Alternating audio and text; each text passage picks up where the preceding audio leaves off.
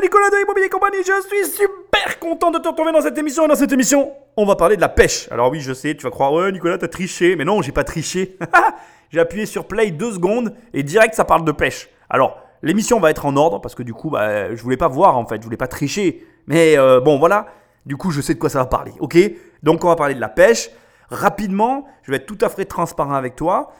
Je ne suis pas un grand fan de pêche. Je ne peux pas dire non plus que je n'aime pas ça. J'ai de très bons souvenirs de pêche. Si tu as lu mon livre Devenir riche sans argent, ou si tu l'as pas lu d'ailleurs, tu sais que mon père avait un bateau quand j'étais enfant et qu'il faisait de la pêche au gros. Donc je connais très bien la pêche. J'ai pêché du thon avec lui, j'ai pêché des maquereaux, j'ai pêché euh, tout un tas de poissons. Ça n'a jamais été une passion. J'aimais bien, j'aimais bien le truc, tu vois. Mais bon voilà, sans être le plus grand fan de pêche, j'aime bien ça. Maintenant, tu m'embarqueras pas euh, toute une journée sur un bateau. Moi, il faut que ça aille vite. On y va, tac tac, on pêche, tac tac. En une heure, c'est plié. Le truc improbable. Comme un enfant, tu sais. J'arrive, je m'assois, il faut que ce soit prêt, je pêche, tac, tu te débrouilles. Hein. Moi, je me barre, c'était cool. Et puis, euh, les poissons, sans dire que je les ramène pas, j'en relâche les, trois quarts. Quoi. Je suis pas là pour euh, dépouiller l'océan. quoi. Même loin s'en faut, je suis pas un, ça, me, ça me, comment dire Il y a la notion quand même de rapport à l'animal, tu vois. Ça me, euh, j'aime ça, le poisson, j'adore en manger le péché, euh, voilà, c'est bon. Bref, on va pas parler de ça ici. Je m'égare. Donc, sans plus attendre l'introduction, comme d'habitude, tu peux aller sur mon site immobiliercompagnie.com dans l'onglet livres, parce que je t'en parle de mon livre, et tu as dans cet onglet deux possibilités. Soit tu prends les 100 premières pages parce que je te les offre et que tu veux voir bah, ce qu'il y a dans cet ouvrage, soit directement tu veux le recevoir chez toi parce que tu es chaud et tu cliques sur Amazon, la Fnac, enfin bref, où tu veux, tapes devenir riche, tapes même que riche, et je suis en première page. Tu cliques, tu cliques et le livre il arrive, bam, chez toi. Sinon après, toujours dans l'onglet livre, ben, il y a d'autres livres. Sinon, il y a un autre onglet sur le site immobiliercompagnie.com, ça s'appelle formation. Tu cliques et c'est facile, il n'y a qu'une formation. Ça s'appelle 1 million et comme son nom l'indique, je t'aide à avoir 1 million d'euros de patrimoine immobilier. Tu peux penser tout ce que tu veux de ce titre. La vérité, c'est que quand tu sais faire 1 million d'euros en immobilier, c'est très facile. Ben voilà, c'est simple, moi je t'aide à les avoir. Alors après, voilà, tu n'as pas un million sur ton compte, tu as un million d'euros de patrimoine, mais bon, tu as plus de possibilités avec que sans. Enfin, et pour finir, tu sais ce que je vais te dire maintenant, parce qu'on va pas passer deux heures sur la formation, pour m'aider à référencer ce podcast, il faut que tu prennes le téléphone d'un ami et que tu l'abonnes sauvagement à cette émission, ou d'une amie, ou si tu es une amie d'une copine. Bon bref, tu m'as compris, tu abonnes quelqu'un à l'émission, parce que ces, ces émissions, il n'y a pas de référencement, il n'y a pas de SEO. Alors ben, si tu veux que ça fonctionne, faut que tu parles de mon émission. Et si tu veux même encore bien plus m'aider, là où tu écoutes l'émission, tu me laisses une note et un commentaire. D'abord, je les lis tous, ça me fait plaisir. Et ça référence l'émission. Donc merci d'avance à tous ceux qui l'ont fait. Et si tu l'as pas encore fait, ben fais-le. Et sans plus attendre, parce qu'on va pas y passer deux heures non plus, hein, c'est bien gentil toute cette promotion, mais venons-en au fait. Écoutons l'aventure entrepreneuriale des deux personnes que j'ai vu qu'ils étaient deux, qui se sont lancées dans la pêche.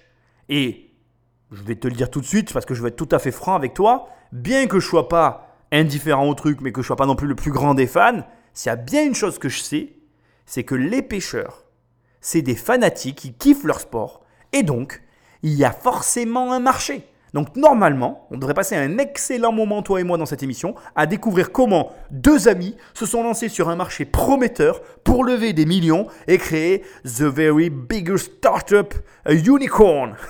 Le mec est chaud. C'est bientôt Noël, je suis chaud. Allez, Magneto Patrick. Place à Grégory et Philippe. Ils ont transformé leur passion pour la pêche en une aventure entrepreneuriale à part entière. Salut les gars. Ça va?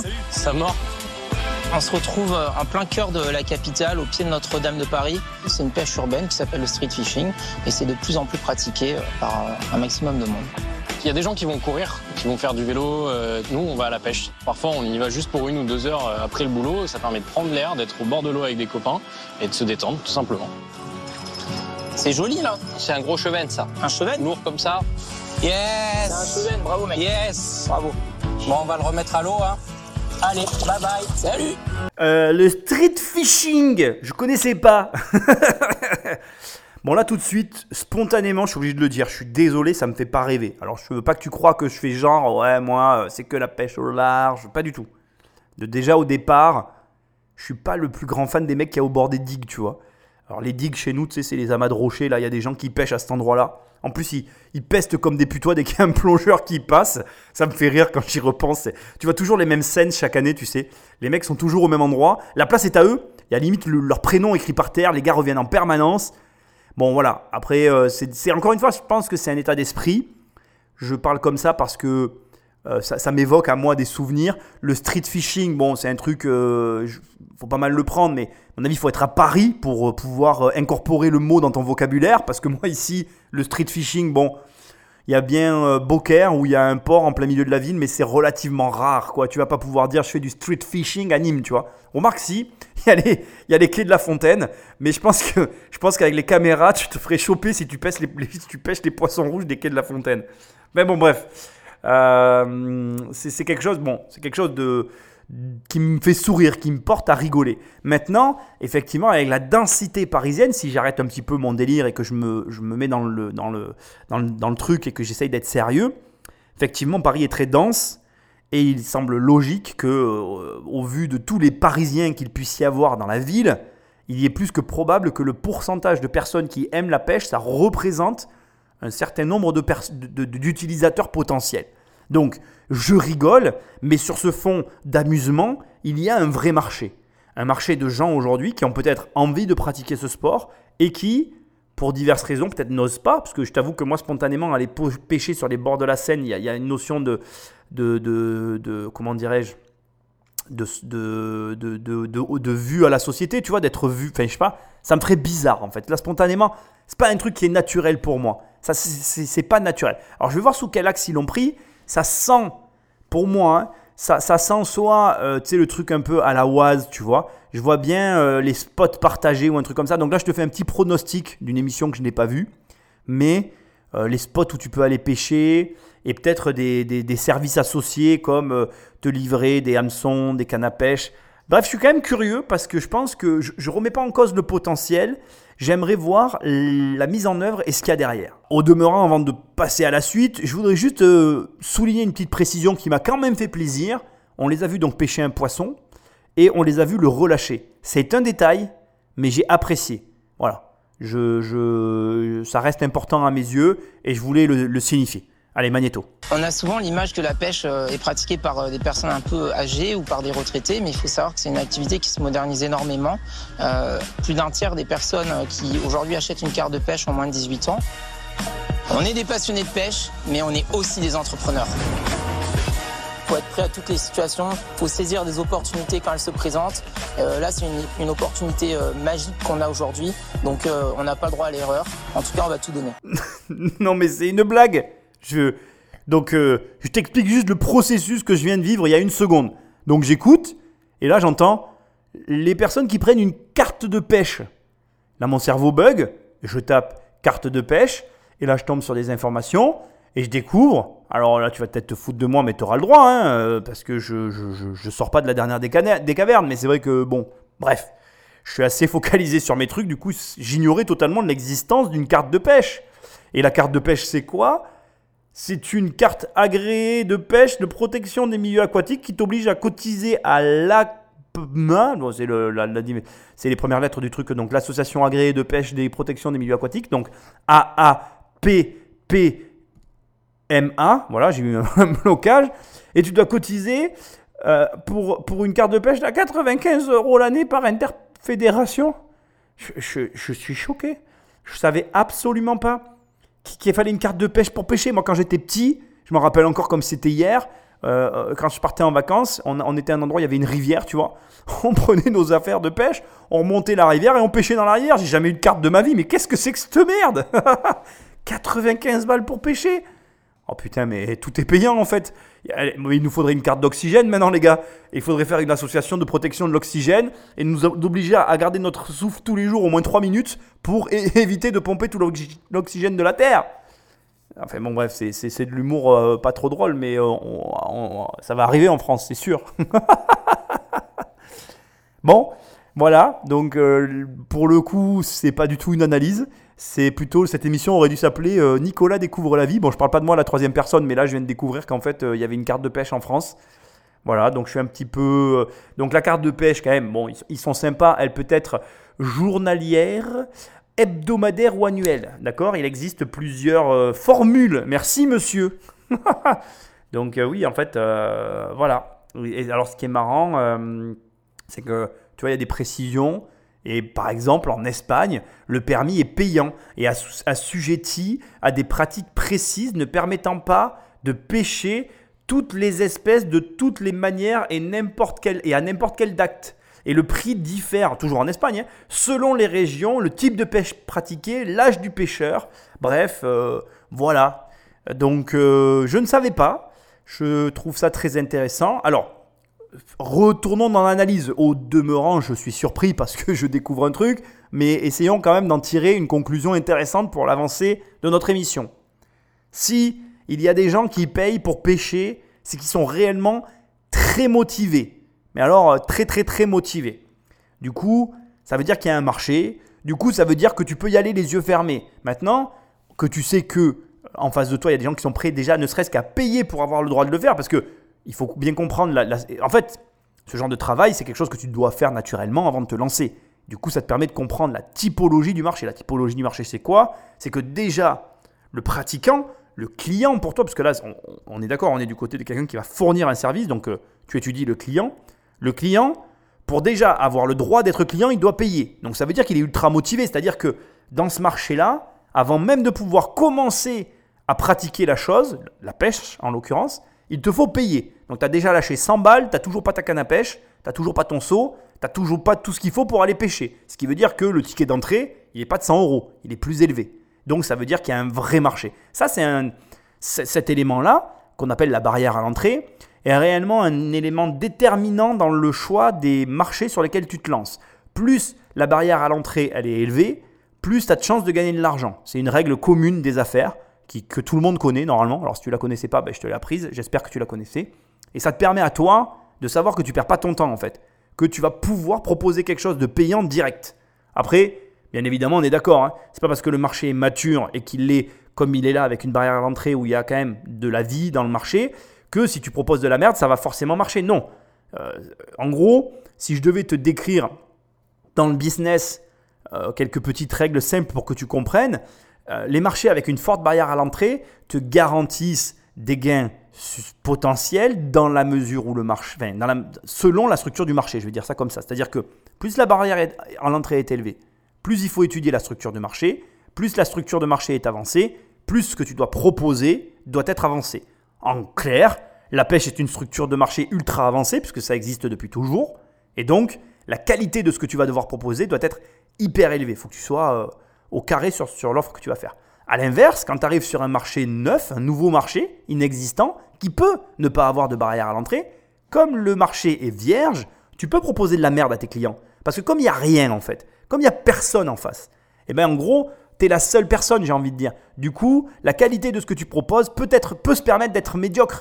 Au départ, il n'y a pas de choix. C'est ce que moi j'appelle dans mon livre Devenir riche sans argent la prime au premier en fait. Et du coup, en gros, bah, c'est bien parce que je crois que j'ai pas eu encore l'occasion de parler de structure de marché comme ça dans des émissions, mais c'est vraiment très important pour toi d'avoir cette espèce d'analyse sur tes structures de marché pour savoir dans laquelle tu te situes, pour voir quel degré d'exigence tu dois appliquer à ton entreprise. Parce que bien évidemment, comme je viens de te le dire, en fonction de l'avancement des acteurs sur le marché, ben, ton exigence, par exemple sur la pêche, doit être hyper élevée. Il va falloir que tu proposes quelque chose de vraiment très avancé, très élaboré.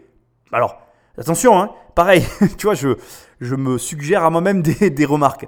Hyper élaboré ne veut pas dire com- compliqué et inutilisable. Ça veut dire quelque chose. Ça peut être quelque chose de révolutionnaire et d'ultra simple à utiliser.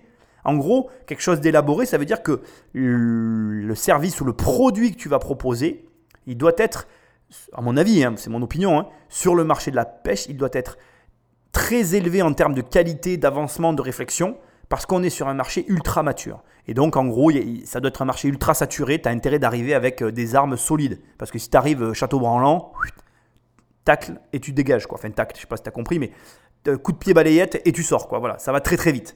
Donc, on va voir ce qu'ils ont à proposer, mais c'est vraiment intéressant parce que leur marché est un marché porteur, c'est un marché existant, ils ont fait le bon choix. Maintenant, c'est leur projet qui va faire ou ne pas faire la différence.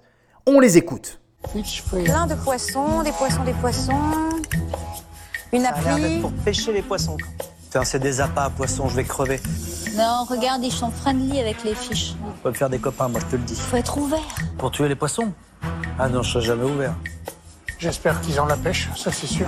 Mais alors, c'est festival. tu les écris avant, c'est pas possible. C'est pas possible. Je vais rapidement souligner la remarque de Marc Simoncini qui nous dit qu'il n'est pas ouvert pour euh, tuer les poissons. Euh, c'est un problème en fait ce, genre de situation. Ça m'amène juste à te souligner un élément que je ne crois pas avoir jamais eu l'occasion euh, de t'avancer. C'est que lorsque tu vas aller pitcher par exemple un banquier ou, ou même discuter avec quelqu'un d'investissement, bref, quand tu vas parler même de tes projets sans parler d'investissement à quelqu'un, c'est toujours de veiller à sonder en amont ou avant de parler de quelque chose, à t'assurer que le sujet est, est comment dirais-je, n'est déjà pas choquant pour la personne en face de toi, mais euh, a de l'intérêt pour ton interlocuteur. Parce que très souvent, on a tendance à ne pas prendre en considération ces éléments-là. Alors là, c'est une émission, c'est indépendant de la volonté de chacun. Marc Simoncini se retrouve à devoir écouter des gens qui vont lui parler de pêche alors que ça va contre ses idées.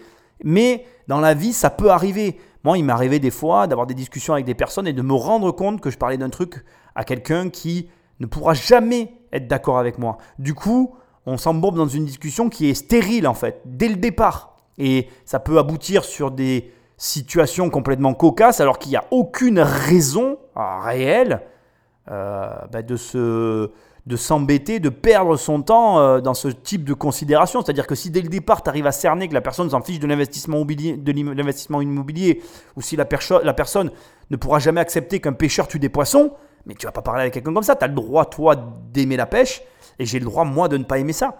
Et on peut tous les deux exister dans le même monde sans pour autant avoir à échanger sur un sujet qui nous horripile mutuellement. C'est le conflit euh, euh, sans fin que peuvent avoir euh, les gens qui chassent avec les gens qui chassent pas. Tant que tu ne te prends pas une balle, il n'y a pas de débat en fait. Le problème de la chasse, c'est plus les balles perdues que en réalité la chasse en soi. Moi, je suis pas vraiment pour la chasse, mais pas vraiment contre. J'avoue que c'est pas un sujet auquel j'ai eu l'occasion de beaucoup réfléchir. Mais demain, tu me feras pas parler avec un chasseur. On n'a rien à se dire. Moi, je la chasse, euh, je sais que ça existe. Ça me gêne pas qu'il y ait des gens qui la pratiquent. Ils ne me gênent pas. Je ne pense pas les gêner non plus. On peut coexister dans le même univers sans avoir à se marcher sur les pieds, sans avoir à se taper sur la figure. Maintenant, on n'a pas de raison d'échanger sur le sujet. Ça ne m'intéresse pas. Le fait que ça ne m'intéresse pas ne les intéresse pas non plus. Donc, on parle d'autre chose, on parle pas de ça. Voilà. Donc, essaye de sonder les personnes qui a en face de toi pour éviter à tout le monde de perdre du temps. Bonjour Bonjour. Quel est votre prénom? Philippe. Philippe et Grégory, Grégory. Pourquoi c'est vraiment important pour vous d'être là aujourd'hui euh, maintenant ça devient un petit peu compliqué euh, au niveau trésorerie. On a des prestations qu'on arrive à, à facturer, mais ça ne nous permet pas de nous payer en fait. Donc euh, aujourd'hui on a vraiment besoin de cet accompagnement et de cet investissement pour exploiter notre outil et aller plus loin dans notre développement. Mais ça fait combien de temps là que vous ne vous êtes pas rémunéré du coup? Comment vous faites pour vivre au quotidien? Alors, bah, moi, je continue à faire quelques petites missions euh, freelance en parallèle, du coup, euh, qui permettent de se nourrir et de payer le loyer. Et euh, Et moi, ben, j'ai quelques petites économies euh, que, sur lesquelles je fonctionne un petit peu pour pouvoir euh, Il y tenir. en a de aussi. moins en moins. Mais il y en a de moins en moins, voilà, c'est tout à fait ça. D'où l'urgence d'être là aujourd'hui. l'urgence d'être là, c'est clair. Est-ce qu'il y en a un que vous visez en particulier, un investisseur Peut-être Monsieur Simoncini. Pourquoi lui? C'est vrai que ce qu'on a aimé dans son, dans son parcours, c'est ce côté euh, où, quoi qu'il se passe, il est, il est allé de l'avant en fait. Après avoir réussi, il a eu des, des petites galères et au final, il s'est toujours relevé. Je suis sûr que vous allez les convaincre. Je vous laisse passer. Bonne chance. Merci. En espérant qu'ils vont mordre à l'hameçon. C'est parti Bonne chance Grégory et Philippe vont-ils réussir à convaincre les investisseurs et en particulier Marc Simoncini de les aider? Alors là, on est typiquement dans un effet miroir. Je vais commencer par le fait qu'ils soient, qu'avant de rentrer, ils, sous enfin, ils ont envie de convaincre Marc Simoncini et la raison est parce qu'il a eu des galères, parce que dans ces galères, il s'est toujours relevé. Et pour moi, on est dans l'effet miroir. Alors, je peux me tromper dans mon analyse, hein, je ne suis pas euh, un psychologue, mais j'ai la sensation qu'en fait, il voit dans le parcours de vie d'un entrepreneur qui a galéré les mêmes galères que eux peuvent avoir. Sauf que, et c'est là où le bas blesse, on en vient maintenant à, leur arrivée quand euh, ils se disent bonjour et que euh, le présentateur leur demande ce qu'ils attendent de ce pitch. Ils répondent que ben, ils n'arrivent pas à se payer et que du coup ben, ils aimeraient pouvoir se payer et relancer enfin, et donner de l'envergure à leur boîte. Donc en gros, la levée de fonds, elle a deux, euh, elle a deux, comment dirais-je, une double utilité de ce que je comprends. On va le voir quand ils vont l'expliquer. Mais il y a déjà augmenter euh, le volant de traction pour générer plus de prospects et enfin pouvoir se payer et se payer du coup parce que la situation devient un petit peu complexe. Il y en a un des deux, comme il dit, il fait des petits boulots et l'autre, bah, il, voilà, il bricole, il a des économies. Voilà, en gros, c'est pas, c'est pas folichon, folichon. Il y a un problème en fait. Il y a un problème dès le départ. Et je le répète depuis le premier jour dans ces émissions. Tu ne peux pas conserver une entreprise qui ne te rémunère pas. Si elle ne te rémunère pas, arrête. Alors bien évidemment, je vais quand même peut-être aujourd'hui le préciser, arrêter euh, si tu es à un doigt de réussir, c'est pas non plus le meilleur des conseils. Il faut pas prendre mes conseils au pied de la lettre. Il faut te dire, il faut te dire, eh bien tout simplement que euh, la vérité derrière tout ça, c'est que tu dois avoir une vraie visibilité sur ta propre situation. Et, et ça, je pourrais jamais le faire à ta place. C'est-à-dire que il faut que tu sois en mesure de comprendre si réellement les difficultés que tu vis sont passagères et dues bah, à des, comment dirais-je, des aléas liés euh, à divers éléments qui sont euh, j'ai mal fait ceci, j'ai mal fait cela, euh, tel et tel truc ne fonctionne pas, ou si tu te trompes complètement. Parce que si tu es dans l'erreur, l'erreur que tu vas démultiplier ne va faire que amplifier le gouffre dans lequel tu te trouves. C'est-à-dire que si, alors là tout à l'heure c'est ce que je t'ai dit, on sait déjà que ce marché est porteur. Je ne pense pas que le problème vienne du marché. Je pense que le problème euh, issu de, ce qu'on est en train d'entendre là, et le problème qui touche énormément de petites entreprises en France, c'est que malheureusement, il y a des, des, des, comment je vais dire, des prises de décision des dispositifs qui sont mis en place dans la structure qui sont pas cohérents. Mais c'est pas facile. Hein. Encore une fois, ce que je n'aime pas du tout dans ce que je suis en train de faire, c'est ma position. C'est une position de mec qui est assis derrière un micro et qui est là froidement, qui analyse. C'est pas du tout ça. Quand tu as la tête dans le guidon, que tu es dans ton business, c'est vraiment très dur d'être capable de se dire bon ben voilà, là, ce que je fais ne sert à rien. Et, tu sais, ce qu'il y a de pire dans la phrase que je viens de dire, c'est que parfois, cette chose qui ne sert à rien, tu la fais tous les jours. Et quand tu fais un truc qui ne sert à rien tous les jours, que tu le multiplies par le nombre de jours et par le nombre d'années, ça donne des résultats catastrophiques. Alors, encore une fois, je ne sais rien de ces deux jeunes, on va les écouter.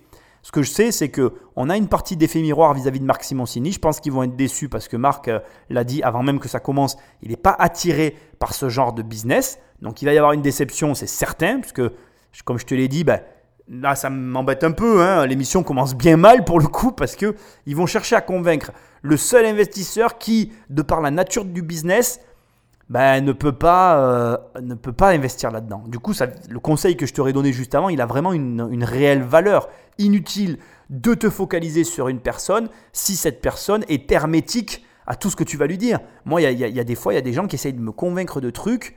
Ils essayent, ils reformulent, ils disent je leur dis, mais les mecs, euh, laissez tomber, quoi. Vous n'y arriverez pas. Vous pouvez le tourner dans tous les sens que vous voulez. Je suis fermé. C'est comme, tu sais, les, des fois j'ai des appels, euh, des appels de pub comme t'as toi, comme on a tous, tu sais. Et dans les appels téléphoniques de pub, des fois, la dernière fois j'ai eu un appel pour de l'isolation. Donc euh, la, la, la, dame m'appelle, elle me dit bonjour, je dis bonjour. Elle me dit, je vous appelle pour de l'isolation. J'ai répondu que je vivais dans une caravane. Donc il y a eu un, un blanc au téléphone. Elle me dit pardon? J'ai dit oui, je vis dans une caravane, madame. J'ai dit donc euh, l'isolation, je m'en fous. Ah oui, c'est vrai. J'ai dit, vous pouvez le noter sur la fiche, s'il vous plaît, que plus personne de votre entreprise me rappelle. Je vis dans une caravane.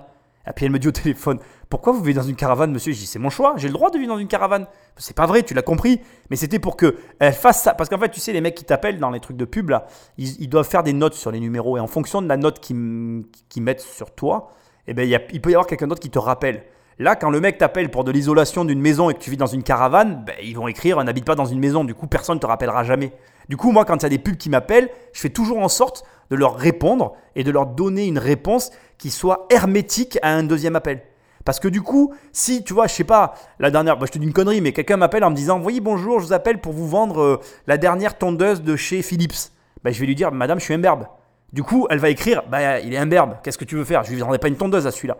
En gros, quand tu réponds ça, quand tu donnes la bonne réponse, enfin la bonne réponse, quand tu donnes une réponse hermétique à quelqu'un, normalement il s'arrête. Et là, en fait, je reviens au sujet, ces deux jeunes, ils vont essayer de convaincre Marc Simoncini, et le mec, il est hermétique.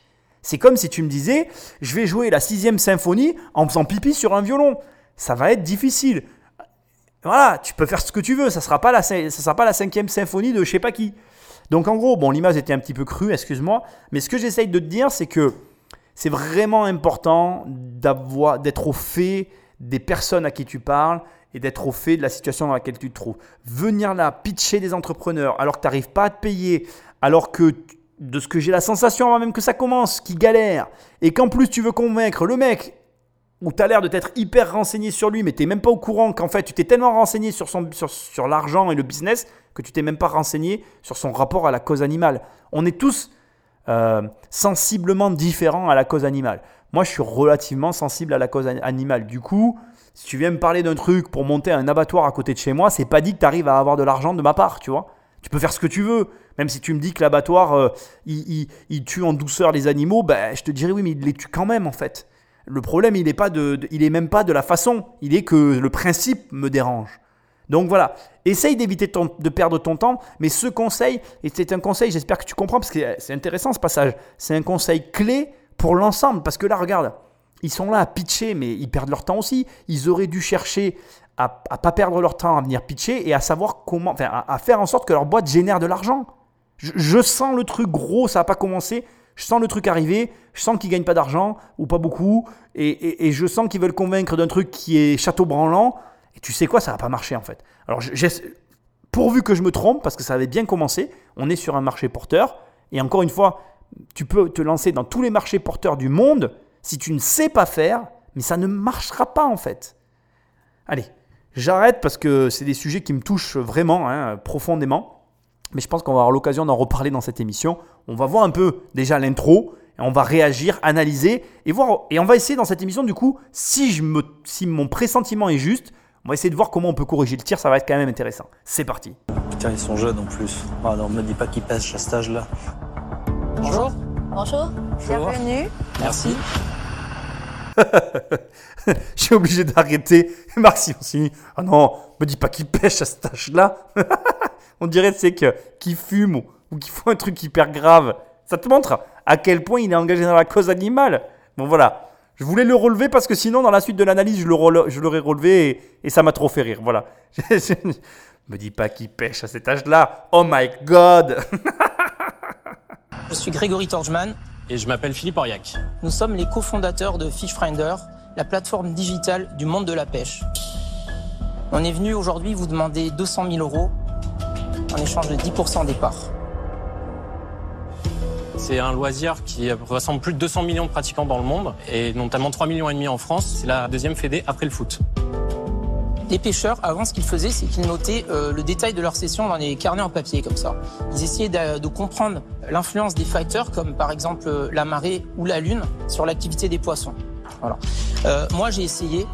Ça prenait beaucoup de temps. Et du coup, à partir de ce moment-là, je me suis dit comment faire pour penser à un outil un petit peu plus moderne, pour avoir un usage plus efficace de, de toutes ces notes en fait. Et c'est de là qu'est venue en fait l'idée d'une application mobile, vu que tout le monde a un smartphone sur soi, ou qui va permettre à tout le monde de mieux pêcher. Avec Fishfinder, tout est plus simple. Je pêche un poisson, je le prends en photo et je l'enregistre dans l'application. Automatiquement, toutes les données environnementales sont sauvegardées. La lune, la marée, la température, la pression atmosphérique, tout est lié à ma prise. Je peux aussi ajouter le matériel de pêche utilisé et en quelques secondes, tout est sauvegardé et analysé. C'est hyper intéressant ce qui vient de se passer parce que regarde, ils arrivent, ils demandent 200 000 euros pour 10%. Et, avec tout ce que je t'ai dit avant les concernant, t'es pas trop chaud. Quand euh, depuis le début, je te dis, on a l'impression qu'ils gagnent pas d'argent, tout ce qui est dégagé depuis le départ est négatif finalement par rapport à leur comportement. On vient là parce qu'on n'arrive pas à se payer, qu'on a besoin d'argent pour arriver à se payer. Moi, je te dis que bah, si tu n'arrives pas à te payer, c'est que tu gagnes pas d'argent. T'écoutes, t'entends cette première information, tu te dis, euh, ça sent pas bon quoi. Et en plus, 200 euh, 000 euros, ils n'ont toujours pas annoncé de chiffre d'affaires à ce stade. Ça paraît énorme, alors que les seules infos qu'on a, c'est qu'ils n'arrivent même pas à dégager de l'argent. Par contre, regarde, la suite est hyper intéressante. Qu'est-ce qu'ils choisissent à faire? Ils partent directement du problème. Ils disent, le problème, c'est que les pêcheurs doivent noter. Et ils rendent la chose fastidieuse. Il faut noter la marée, ils te disent des trucs. Déjà, quand ils te le disent, ça te fatigue en fait. Tu dis, ah putain, il faut faire ça. Et après, il dit quoi le mec? Il en remet une couche, il dit J'ai essayé de le faire, j'ai pas réussi. Tu te dis, attends, moi je suis pas passionné, lui il est passionné, et même moi déjà j'ai pas envie de le faire, alors que je suis pas passionné, lui il est passionné, il a pas envie de le faire. Et là, malgré l'espèce de, comment je vais dire, d'a priori que tu as négatif sur la chose, tu te dis, ouais, c'est vrai que s'il propose un truc qui permet facilement de venir faire le job sans que moi j'ai à m'embêter à le faire, pas, pas bête l'idée, pas con. Pourquoi pas? Et là, bim, ils te remettent une couche. Tu sais, ils t'ont mis un gauche, tac, ils te mettent un uppercut du droit. Ils te disent, il y a 200 millions de pêcheurs dans le monde. Il y en a 3 millions en France, c'est la deuxième fédé après le foot. Et ça, c'est très malin. Quand on dit football, on pense pognon. C'est ça, c'est aussi universel, quoi. Je te dis le mot football, tu penses pognon. C'est, euh, tu vois, c'est, d'ailleurs, c'est peut-être la troisième signification du mot argent, tu vois. Maintenant, dans, dans- dans- il faudrait appeler la rousse et leur dire, euh, dans, dans- le mot argent, mettez-moi le mot football quelque part. hein. Parce que dès que tu dis football à quelqu'un, c'est argent. Et c'est très malin, en fait. Parce que du coup, tu commences à voir la chose sous un autre angle. Tu te dis, attends, deuxième fédé après le foot, il doit y avoir du monde quand même. Là, tu te dis, il y a du monde qui pêche. Et comme tu sais, parce que tu les vois, les mecs au bord, euh, au bord de la route en train de pêcher, quoi. Moi, dans ma région, au bord de la route, j'en vois pêcher. Tu dis, les gars, c'est des, des violents dans leur tête. Parce que pour aller pêcher au bord d'une route, faut vraiment que tu aimes la pêche. Hein. Pas une question de spot, là. Tu peux pas me dire c'est beau. Hein. C'est ce que t'aimes, c'est ce que tu vas tirer de la canne. Hein. C'est pas l'endroit. Hein. Donc, euh, le truc, c'est, vraiment intéressant de voir comment un mécanisme peut se retourner. Très très bien fait leur intro là. Très très bien fait. Tu peux t'en inspirer. C'est-à-dire que quand tu présentes quelque chose à quelqu'un, tu peux commencer par le problème, par ensuite accentuer le problème, parce qu'en l'accentuant, tu lui donnes de la consistance. Tu arrives à montrer à la personne en face de toi que, ce que je viens de te dire, tu vois, je suis passionné et je n'arrivais pas à le faire. Ça c'est fort ça quand tu dis ça à quelqu'un. Le mec en face, moi là en l'occurrence, je me dis, attends mais le mec passionné n'arrive pas à le faire, mais son application elle doit être téléchargée, c'est obligé en fait. Parce qu'il n'est pas le seul. En réalité, euh, tous les passionnés ne sont pas rigoureux, c'est pas vrai. hein. Il y en a que, y a que les passionnés hardcore qui sont rigoureux, mais cela c'est une minorité, c'est comme dans tout. hein. Il y a des minorités partout hein, dans la vie. Ça c'est pas un problème. Donc si tu veux, je trouve que c'est une superbe intro, tu vois. C'est marrant comme là, tu vois, on vient de faire déjà, et, moi je trouve que c'est bon signe, on vient de faire l'ascenseur émotionnel. On est dans les montagnes russes de l'émotion, on est passé de quelque chose de bien à quelque chose de nul, et de quelque chose de nul à quelque chose de bien. Maintenant, comme tous les, les montagnes russes, ça peut redescendre. Ça peut aussi stagner, ça peut rester au milieu. On va voir là où il nous emmène, mais je voulais te souligner quand même la bonne présentation de la chose. Là, c'est bien présenté. Maintenant, encore une fois, et comme d'habitude, pour moi, dès que tu commences à demander 200 000 euros, quel est ton chiffre d'affaires Qu'est-ce que- qu'est-ce qu'on a en face Parce que 200 000 euros, c'est une somme. Moins de 100 000, on s'en fiche un petit peu. Ils auraient demandé 20, 30 000 euros, c'était pas pareil déjà. Là, on demande 200 000, l'affaire est sérieuse. Bon, on est la deuxième fédération de France. Enfin, je veux dire, les pêcheurs sont la deuxième fédération de France. Donc, du coup, bien évidemment que l'affaire était sérieuse. Je, ne le savais pas avant d'entendre ces, ces données-là. Mais il va falloir que, quand tu demandes un montant comme celui-là, avec 10% du capital, va falloir que tu sois sérieux. Va falloir que ta boîte, elle tienne la route. Et ça, c'est un autre problème. Donc, allez, on va voir un peu ce qu'ils vont nous dire. Moi, je reste très ouvert d'esprit parce que je pense que malgré que j'ai un a priori comme un peu moins que Marc Simoncini, mais sur la pêche, parce qu'après, comme je te disais au début, j'aime bien ça aussi quand même. Quand j'étais gamin, j'aimais bien pêcher. Ça me, c'est marrant d'ailleurs, je, vais le dire maintenant parce que j'aurai pas d'autre occasion de le faire. Ça véhicule pas pour moi la même image que la, chasse, alors que c'est la même chose. hein. Tuer un poisson ou tuer un oiseau, c'est pareil. Mais dans mon esprit, c'est bizarre. Il y a une différence. Je sais pas pourquoi. C'est très étrange. Bref, on va écouter un peu ce qu'ils ont à nous dire. Et là, bon, j'attends direct.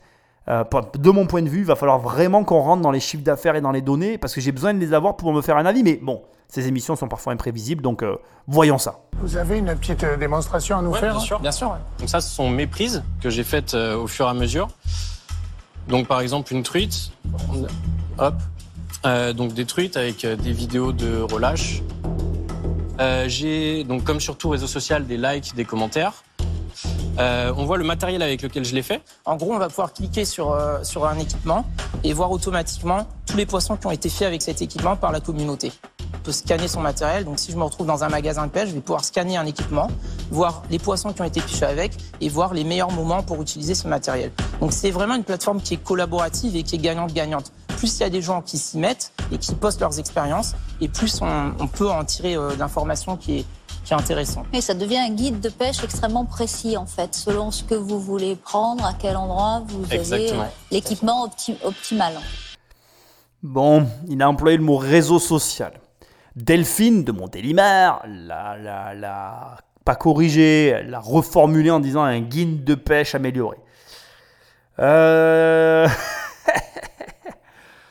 bon, là, j'ai pas de chiffres, je m'arrête ici parce qu'il va y avoir un autre truc. Il a expliqué un peu le machin, il a des likes et tout. Ça, ça sent le réseau social. Je suis très, très. euh, comment je vais dire? Je suis très. euh, très sceptique. Très sceptique aujourd'hui euh, sur les, euh, les, ch- les changements d'habitude des consommateurs. Euh, je pense que ce que je vais te partager, c'est vraiment une croyance personnelle. Je pense que l'époque de Facebook qui tue MySpace est révolue. Je, ne dis pas qu'il n'y a plus de place pour des entreprises mondiales sur le web. Je dis que l'époque où Facebook a tué MySpace est révolue. C'est-à-dire que, de mon point de vue, mais je, n'ai qu'un seul désir en, le formulant aujourd'hui. hein. J'allais dire ce soir. C'est pas le soir. Euh, J'avais qu'un seul désir. J'ai qu'un seul désir en le formulant, c'est de me tromper. Mais je pense que les places dominantes sur certains marchés, notamment quand tu sais que Facebook possède bientôt la moitié de l'humanité, je pense qu'à ce stade, ça va être très compliqué de prendre sa place. Pourquoi Parce que ce sont des places qui sont prises. Regarde Google. Euh, Google est a aujourd'hui une place dominante. Il y a encore aujourd'hui des moteurs de recherche qui se lancent, mais qui les utilise Ça reste anecdotique. Et au demeurant, l'avance qui a été prise peut être perdue, je ne le remets pas en cause, mais ça va être très difficile. Et plus le temps passe, plus c'est difficile. C'est une règle de marché. Et donc, euh, même si Delphine reformule, ce qui pourrait les sauver, le problème, c'est que si eux l'ont pensé comme un réseau social, ça ne les sauvera pas dans ma vision de ce que je peux avoir. Aujourd'hui, la question que je me pose, c'est pourquoi un pêcheur favoriserait-il leur système plutôt que Facebook? Alors, tu ils vont me répondre s'ils étaient là, ou tu vas me répondre, oui, mais Nicolas, il n'y a pas tout ce qu'ils ont dit, là, les trucs de pêche, les machins, les infos, les trucs et les bidules. Oui, d'accord. Mais malgré tout, là où les gens passent le plus de temps, ça reste Facebook. Tu vas avoir du mal à, comment dirais-je, à détourner l'attention que peuvent avoir les gens sur Facebook. Pas, pas du tout à cause de Facebook d'ailleurs, mais parce que le reste de la famille y est déjà. Le problème, et ça va lier maintenant la formulation que j'aurais faite à tout ça. Le problème qu'il y a de Facebook, c'est pas Facebook, c'est que toute ta famille est dessus et que toute ta famille a tous ses amis et toute leur famille dessus, et que par ricochet, ça touche comme ça tout le monde à, à- à tel point qu'aujourd'hui, la force de frappe qu'il te faut pour arriver à détruire ce qui est déjà fait, c'est colossal en fait. Tu, tu- ben voilà, c'est c'est, euh, utopique de penser que tu vas y arriver. Alors attention, je, pour l'instant, j'ai pas d'éléments sur leur euh, programme, hein, donc euh, je ne juge que ce que l'on me montre. Et, et comme je t'ai dit, ces émissions sont coupées, donc il est probable que je n'ai pas toutes les informations. Mais là, au premier abord, si c'est fait comme un réseau social, même si Delphine elle appelle ça un guide de pêche amélioré, moi, ça ne m'emballe pas. Réseau social de pêche, ça ne va pas m'emballer. Il y a intérêt qu'il y ait une boutique en ligne, il y a intérêt qu'il y ait un autre système que des pubs, parce que sinon, ça va pas le faire du tout. Donc on va écouter maintenant la suite, mais là, je voulais juste bien expliquer que si ça est... Ah, parce que ça aussi, c'est vraiment important. Ta boîte, elle est ce que tu voulais qu'elle soit au départ. C'est-à-dire que, je m'explique, si tu ouvres un petit magasin en l'angle d'une rue, tu ouvres un petit magasin en l'angle d'une rue, avec un stock pour ton petit magasin à l'angle d'une rue, ça va être très difficile de monter un réseau régional ou même national. Pourquoi? Ben Parce que dès le départ, tu as conçu ton magasin pour être un petit magasin à l'angle d'une rue. Je ne reproche rien aux magasins aux angles des rues, mais ta boîte ne sera que ce qu'elle a été prévue à l'initiale. Ce qui signifie que si tu dois changer de modèle et que le système de départ que tu as construit ne correspond pas, ben, j'ai envie de te dire, à l'ambition que tu avais euh, à l'origine, eh l'effort pour arriver au résultat est 3, 4, 10 fois supérieur à ce que tu, crois en fait. Et ça, c'est euh, la mort d'une entreprise. Et donc, euh, moi, le problème, c'est que si là, ils annoncent que c'est euh, Un réseau social, ça ne va pas du tout le faire. Voilà. Enfin, pour moi, si c'est un réseau social, ça ne le fera pas. Je je ne dis pas que je ne crois pas aux réseaux sociaux, mais, euh, mais aujourd'hui, euh, forcé de constater que voilà, Facebook, c'est Facebook. On a vu l'émergence d'Instagram, de, nouveaux réseaux en parallèle, mais tu le vois bien, c'est.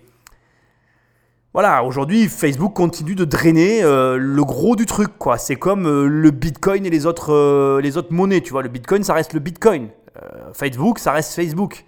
Il y a comme ça des pierres angulaires que tu pourras jamais bouger.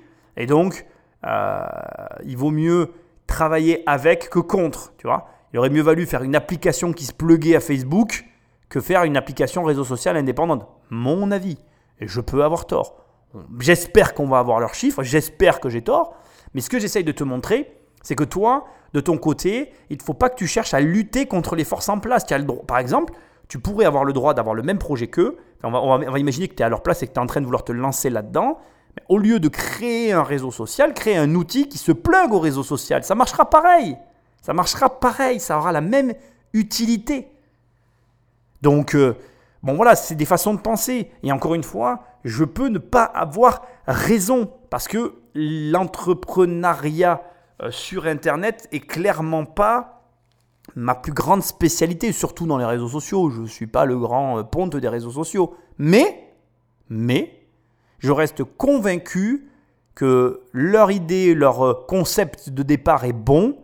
Maintenant, de ce que je suis en train de voir, leur mise en œuvre, telle qu'elle a été présentée quand ils sont arrivés, hein, ils n'arrivent pas à gagner de l'argent, ils n'ont peut-être pas choisi la bonne formule, il est probable que simplement le format pour lequel ils ont opté n'était peut-être pas le format le plus optimal pour le résultat visé. Maintenant, on va, j'espère, écouter leurs chiffres parce qu'en fait, j'attends que ça.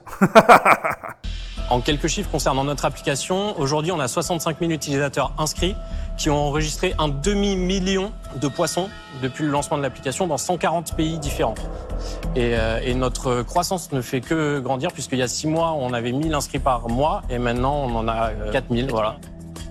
Notre projet, notre mission, c'est vraiment de construire la pêche de demain grâce au digital. Aujourd'hui, on a besoin de vous pour aller plus loin dans l'aventure et pour offrir à des millions de personnes euh, qui sont passionnées par la pêche et également des personnes qui aimeraient découvrir cette passion, euh, une nouvelle expérience euh, grâce au digital.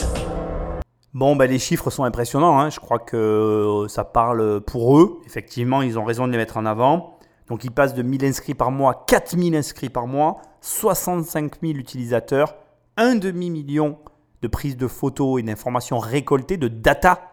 La data, ça, c'est c'est l'or du, du 21e siècle, c'est l'or d'Internet, hein, la data. Donc là, on est réellement sur un. Pour moi, on est sur un réseau social. Je reste pas très emballé. Tu, tu vois peut-être pas les images, mais il y a une espèce de drôle de. Comment dirais-je Il y a une drôle d'ambiance parce que Marc Simoncini est complètement fermé. Et on va dire que c'est un petit peu euh, le pape de l'investissement sur cette euh, brochette d'investisseurs. Et il donne un peu le, le là, malheureusement. C'est d'ailleurs dommage de d'avoir une influence qui soit si forte, parce qu'il a le droit d'être fermé, mais il n'a pas le droit de ne pas reconnaître euh, les faits, en fait. Les chiffres sont là. Maintenant, moi, ce qui m'inquiète énormément, c'est que on n'est que sur de la data inconvertie. C'est-à-dire qu'aujourd'hui, on a deux personnes qui ont dans les mains 65 000 utilisateurs et qui ne sont pas foutus d'en faire quelque chose. Ce qui est très embêtant. Alors donc, tu t'es peut-être en train de te dire, oui, mais Nicolas, ils sont là pour ça, justement. Oui, mais c'est compliqué, en fait. Parce que le problème et le paradoxe d'une situation comme celle-là, elle, est, difficile. Et je vais te le dire, je le pressens, ils ne vont pas trouver d'argent aujourd'hui. Je vais t'expliquer pourquoi. Parce que quand tu as de l'argent, tu es d'accord de le partager ou de l'investir dans la mesure où la personne à qui tu le donnes va te permettre de, de te dégager de toute responsabilité. En gros, le deal, c'est quoi? Je vais te le dire autrement. J'ai de l'argent, par exemple, je te finance. J'ai de l'argent, tu n'en as pas. Mais toi, tu as quelque chose que je n'ai pas, tu as de la data et des personnes avec lesquelles tu es capable de gagner de l'argent. Ce qui sous-entend que pour que tu aies mon argent, il faut que toi, de ton côté, tu arrives à en gagner. Mon argent ne sera qu'un outil qui va te permettre à multiplier ce que tu fais déjà. Et ça, ça, me tue parce que y a tellement de gens qui ne comprennent pas, ça. C'est-à-dire que si tu viens me voir et que tu fais zéro, je peux te donner la somme que tu veux, en fait. Ben, tu peux multiplier 0 par 3, 10, 20 millions, ça fera toujours 0 en fait. Sauf que pour attirer l'argent, Il faut que déjà, toi, au départ, tu arrives à multiplier, en fait. Si dès le début, tu multiplies pas de façon à gagner de l'argent et à te payer et à faire des choses, mais l'argent, tu n'en auras pas, en fait. Et le problème, il est là, c'est que là, tu as deux jeunes qui arrivent déjà pas à multiplier et qui viennent chercher des gens pour les aider à ne pas multiplier. Mais ça peut pas marcher. Parce que, alors ils n'ont pas vu l'intro, les investisseurs, mais quand tu sais qu'ils n'arrivent pas à se payer, qu'ils gagnent pas d'argent, alors j'espère que je vais me tromper. J'espère qu'ils vont me dire qu'ils font 500 000 euros de chiffre d'affaires et qu'en fait ils gèrent mal leur société. Il vaut même mieux d'ailleurs faire 500 000 euros de chiffre d'affaires, mal gérer sa boîte et venir trouver des investisseurs qui se rendent compte que c'est mal géré et où ils vont pouvoir venir faire des réglages que venir voir des investisseurs avec quelque chose qui ne marche pas. Parce qu'en fait, si ça ne marche pas, tu peux le multiplier à l'infini, ça ne marchera jamais en fait. Ça ne marchera jamais. Et ça, c'est, c'est dur à comprendre. C'est très dur à comprendre. Et là, pour moi, en fait, je, pressens que c'est ça en fait.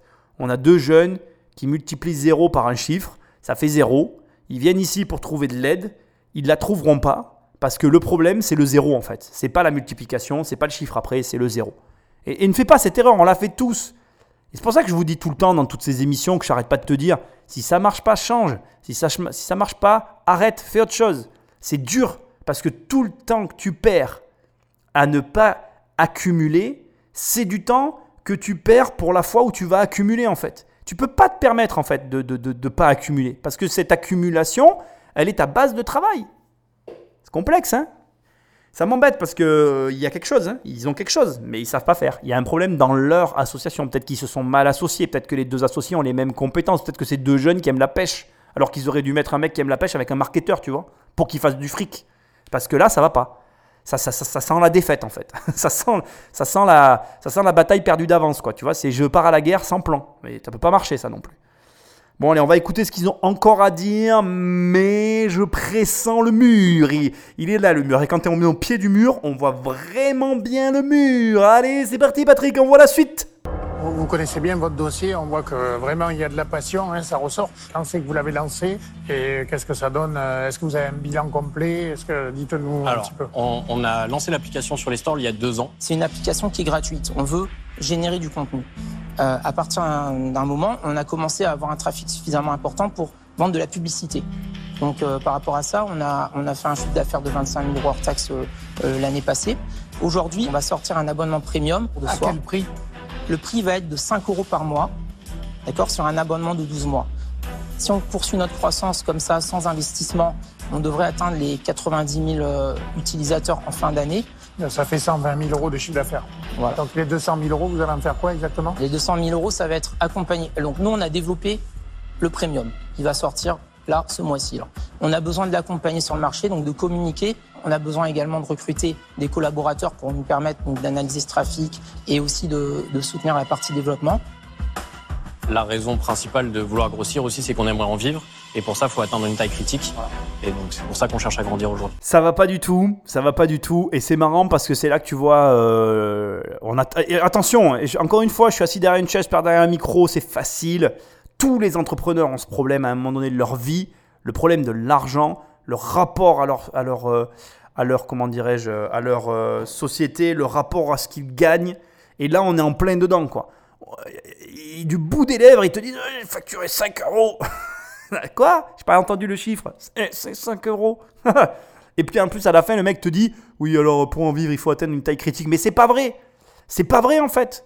T'as des, as des boîtes, ils ont euh, quelques clients, ils font des millions d'euros de chiffre d'affaires. Ça n'est pas vrai. La taille critique n'existe pas. Elle existe, encore une fois, si ton modèle a été conçu comme ça.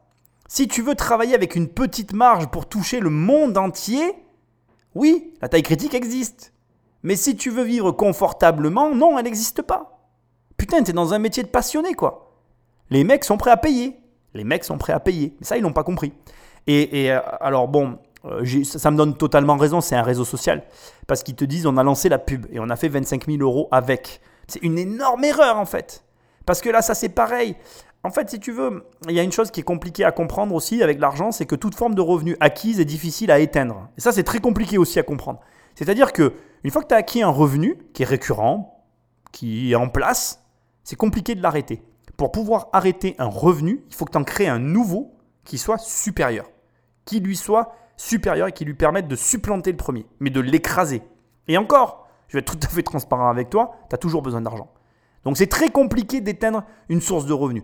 Et la pub n'était peut-être même sûrement pas la meilleure des stratégies. Dès l'instant qu'ils ont lancé la pub, ils n'étaient plus une start-up. L'erreur qu'ils ont faite, c'est quoi alors?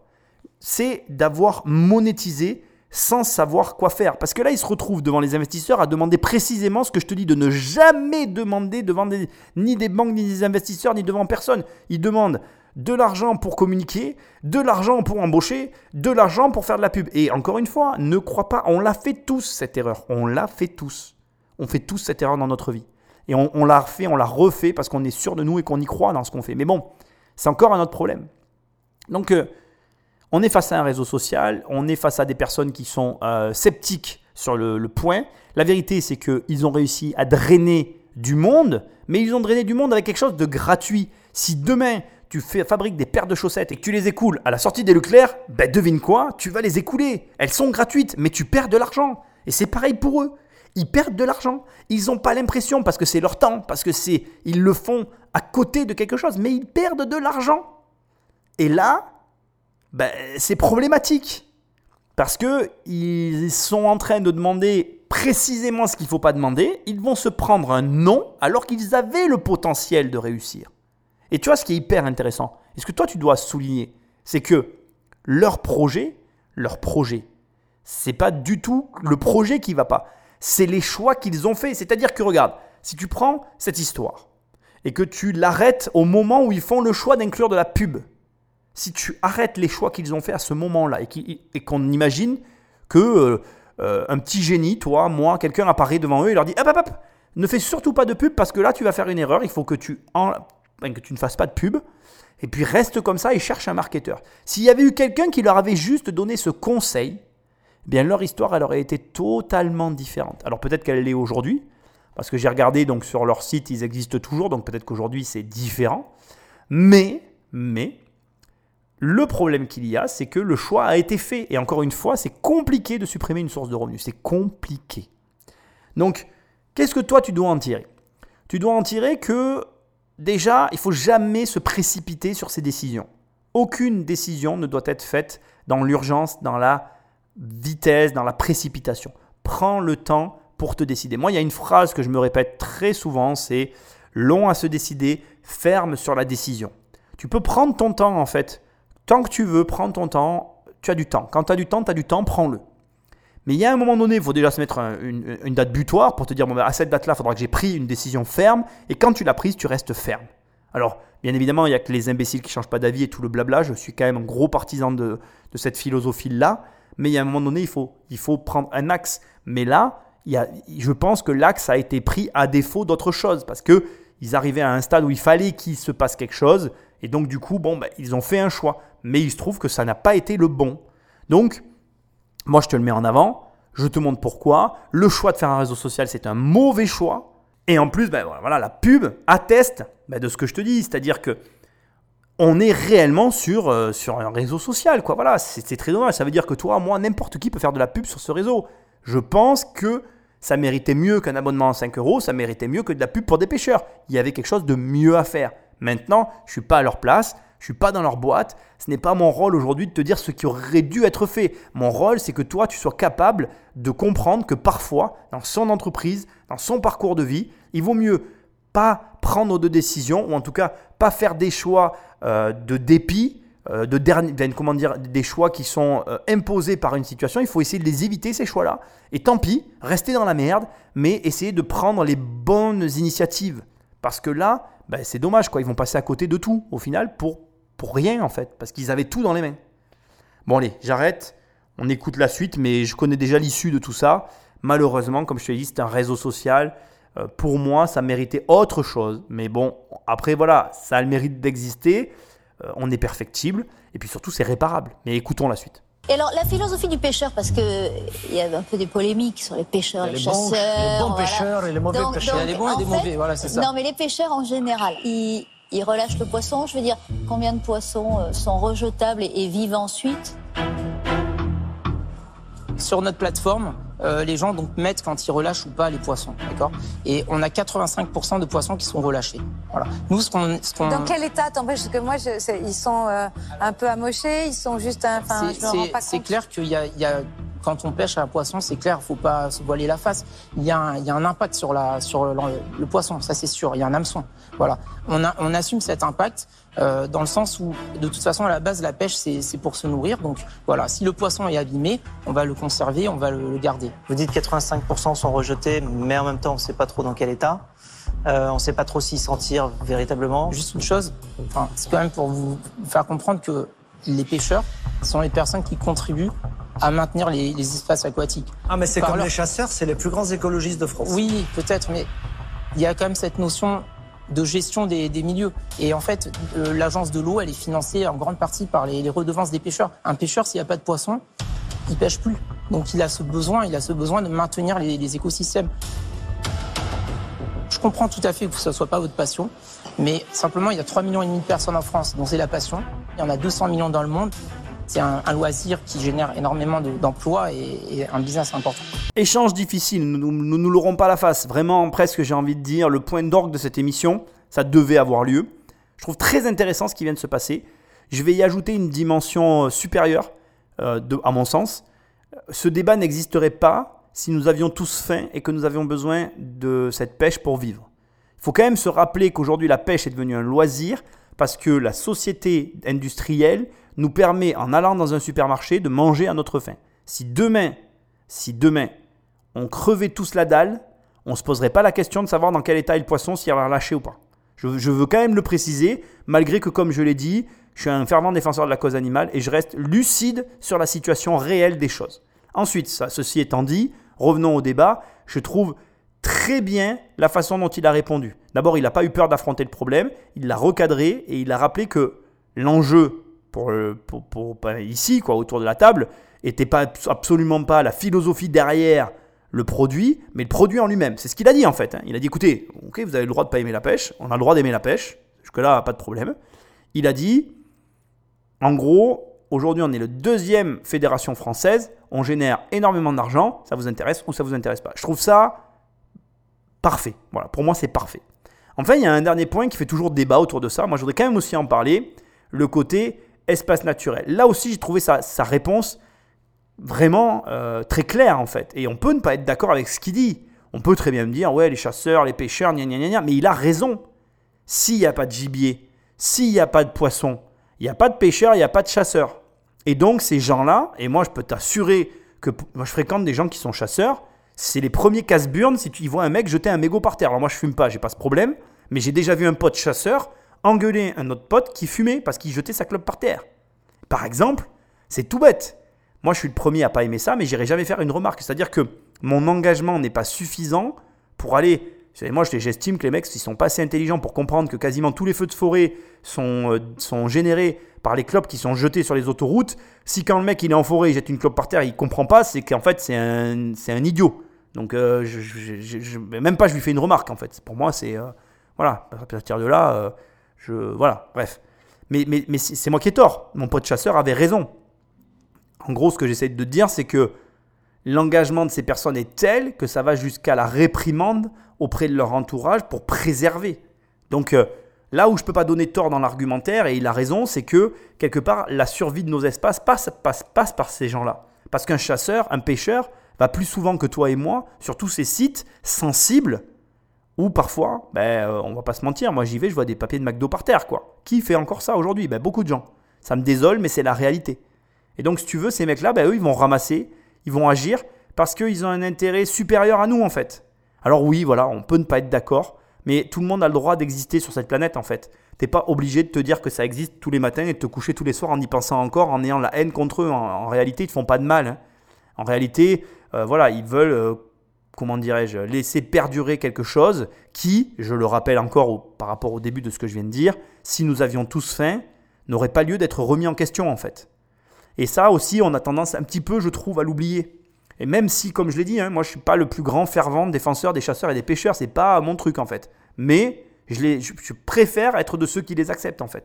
Parce que, encore une fois, euh, j'aurais tendance à être plus comment je vais dire, pas vindicatif, le mot est un peu fort, tu vois, mais accusateur envers un fumeur euh, négligent qui va facilement jeter sa clope par terre qu'envers un pêcheur ou un chasseur, tu vois. Entre les deux, très clairement, je vais te donner un exemple. Entre 100 pêcheurs et un fumeur négligent, le fumeur négligent fait plus de morts. Parce que le fumeur négligent qui jette sa clope sur l'autoroute, et qui déclenche un feu de forêt, il détruit tout un écosystème. Et lui, il l'a fait tout seul. Les 100 chasseurs, ils ont fait attention. Même si ça ne nous plaît pas, ils ont fait attention. Et ça, ben, c'est jamais trop, c'est jamais assez mis en, évidence en fait. Et, tu sais quoi? Mais ce que je viens de te faire, c'est de tout pareil quoi. Les gens, ils regardent toujours qu'un truc. Genre la vie, c'est un truc, tu vois. La vie, c'est ça. Il y a quelqu'un qui a dit que la vie, c'était que ça en fait. Mais c'est jamais que ça. C'est jamais que les chasseurs et que les pêcheurs en fait. C'est les chasseurs, les pêcheurs, les fumeurs, les, les scouts qui font des feux de camp. Ça aussi, c'est dangereux. Mais on n'en parle pas parce qu'il y a beaucoup moins de scouts qui déclenchent des incendies.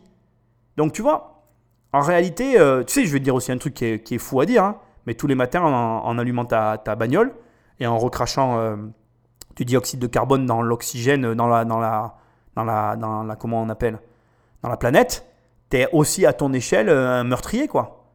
Donc si tu veux, si on, si on y va par là, si on essaye à regarder qui fait quoi, comment, qu'est-ce, personne n'est tout blanc dans cette histoire. Donc au lieu d'être là à s'accuser les uns les autres, acceptons-nous, tu vois, déjà, on ferait tous un pas les uns vers les autres. Après, voilà, je trouve la, discussion hyper intéressante, le recadrage parfait.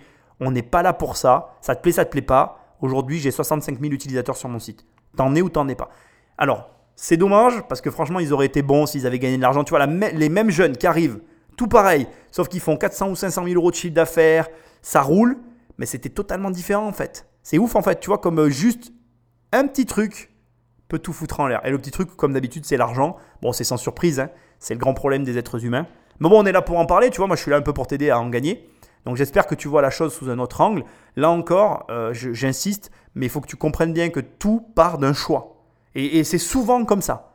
Et tu sais quoi? C'est le moment pour moi de te le dire, mais dans ces cas-là, ton travail à toi, c'est pas de ruminer euh, la situation, c'est pas de te dire j'aurais dû, nanana, non, c'est d'analyser le choix. La, la, la vraie valeur dans toutes ces situations, même quand elles, sont, euh, elles finissent mal, en fait, c'est pas de, se dire oh j'ai fait faillite, oh il m'est arrivé ci, oh ça n'a pas marché. Non, ça, tout ça on s'en fout en fait. C'est de t'asseoir et de te dire ok, à quel moment j'ai fait un choix, pourquoi j'ai fait ce choix? Et surtout comment ne plus le refaire? Si par exemple ils arrivaient, s'ils étaient assis en face de moi, on s'asseyait, on discutait, et ils arrivaient à me dire ben voilà Nicolas, on était assis, on a pris cette décision pour ces raisons-là, et bien à ce moment-là je leur dirais les gars, bah, il faut que cette situation n'arrive plus jamais. Donc par exemple, on va faire une petite projection pour que tu comprennes.